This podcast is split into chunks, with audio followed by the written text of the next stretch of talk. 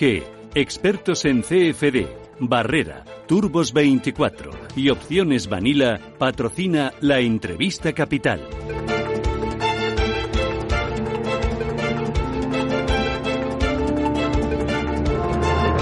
Y hoy en la entrevista capital vamos a mirar en Estados Unidos. Eh, parece que eh, cuando ya no cabía una desgracia más en aquel país, arrodillado por la pandemia del coronavirus que ha matado más de 100.000 personas y una recesión económica de dimensiones desconocidas, ha estallado la ola de protestas más amplia de las últimas décadas. Una serie de manifestaciones, una serie de disturbios por el descontento racial que han logrado desbordar a las autoridades de varios estados. Vamos a poner el foco en Estados Unidos para intentar comprender qué está pasando, para ver el momento y sobre todo para ver las consecuencias. Nos ayuda Alana Moceri. Alana, ¿qué tal? Muy buenos días. Hola, buenos días. Que es profesora de Relaciones Internacionales de la Universidad Europea y analista norteamericana. Eh, todo eh, es por eh, la muerte de ese afroamericano de 46 años a manos de, un policía por una brutalidad tremenda. ¿Se ha desbordado? ¿Qué está pasando? ¿Cuánto se está extendiendo? ¿Cómo lo estás viendo tú, Alana? Mm, pues es muy duro ver estas cosas, ¿no? Desde, desde lejos, pero, pero bueno, es, no es solamente este muerte, son años y años de, de, este tipo de abuso y la falta de justicia. Y, y bueno, casi hay un, un principio en, en este video que, que vimos de Rodney King en los años 90, que yo viví en Los Ángeles entonces y me acuerdo bastante bien de los disturbios. Pero eso no fue el principio de estos abusos, es simplemente que, que por fin había gente con, con cámaras, pues en Los Ángeles en los años 90 sí había gente con cámaras en sus coches, pero había vídeo y, y, lo podemos ver. Es que no, no es que este es algo nuevo, pero, pero ahora la gente, la verdad es, es que es, es tremendo que, que se puede seguir pasando. Uh, sé que los demócratas en, Congreso están prometiendo algunos cambios que, que ya hace falta desde hace mucho tiempo, um, pero muy duro mientras Trump sea presidente, porque él no, no ve el problema.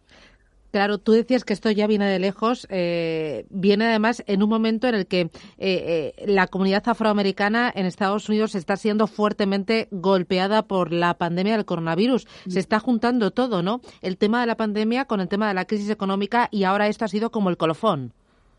Sí, sí, la verdad es que parece, yo, yo pienso en, en, en, en lo que yo pensaba el día que gana la elección Trump um, y lo que fue mi análisis aquí en España, que, que yo estuve imaginando algo así. Y, y, y es, es muy triste porque imaginamos esas cosas, pero no, no queremos verlo de verdad. Eh, y, y, y sí, entre la pandemia que ha sido muy mal gestionado en los Estados Unidos, um, hay, hay un gráfico muy bueno en, en, en la revista Político que, que califica todos los países. España está bastante mal con los Estados Unidos. Y, y luego sí, está, está perjudicando mucho, pero mucho peor a, la comunidad africano-americano um, por, por temas de uh, enfermedades que suelen tener, pero también por, por cosas de falta de acceso a, servicios de salud. Y también económicamente esta comunidad está aún más uh, uh, golpeado por, por esta pandemia um, porque son muchos de los trabajos que se han han perdido y, y de tener eso encima que ni hay justicia uh, que es un es un punto muy importante porque porque lo que lo que lo que está detrás de mucho del enfado, frustración, desesperación, es, es que no hay justicia para estos policías. Es que la mayoría de la policía es muy buena, Uh, pero hay algunos malos, pero desde los años 60 por una decisión del Tribunal Supremo está bastante blindados ellos. Es que realmente es muy difícil uh, que, que, un policía va al cárcel o, sabes, que tiene, tiene un castigo serio uh, por estos tipos de, de abusos. Eh, al final a Trump se le está juntando todo. El tema de las protestas y de los disturbios eh, por la muerte de, eh, de esta persona, el tema de la crisis económica galopante, el hecho de que no ha sabido gestionar la crisis del coronavirus y, para colmo, una nueva tensión, una nueva escalada en las tensiones entre China y Estados Unidos, las tensiones comerciales, mm. y en un momento en el que quedan muy poquitos meses para las elecciones. Qué bien lo sumes, es, verdad, y, y, faltamos, no sé, menos de seis meses. Um, es una eternidad en la política, entonces mucho, mucho puede pasar, como, como sabemos, los ciclos de, de los temas en los medios van muy rápidos y, ya hemos olvidado de su impeachment, ¿sabes? Y, y, y fue hace nada.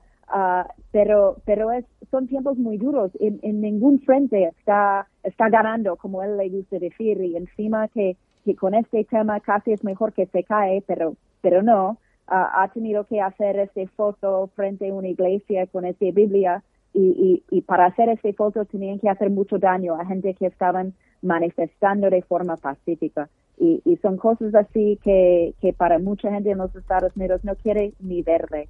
Y, y entonces muchos como Obama y otra gente van recordando a la gente, si, si estás así de disgustado, uh, y frustrado es hay que votar en noviembre. Um, pero, pero eso es la cosa, que parece que ese hombre puede hacer lo que sea y, y, y por detrás tiene unos seguidores que, que les adoren.